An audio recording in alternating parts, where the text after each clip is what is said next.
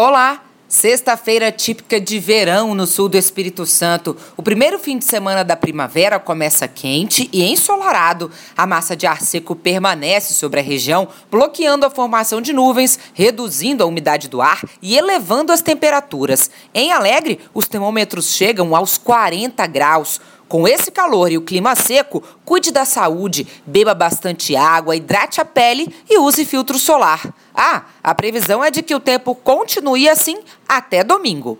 Para ficar por dentro das informações sobre o tempo em todo o estado, fique ligado na programação da TV Vitória e da Rádio Jovem Pan. Até amanhã.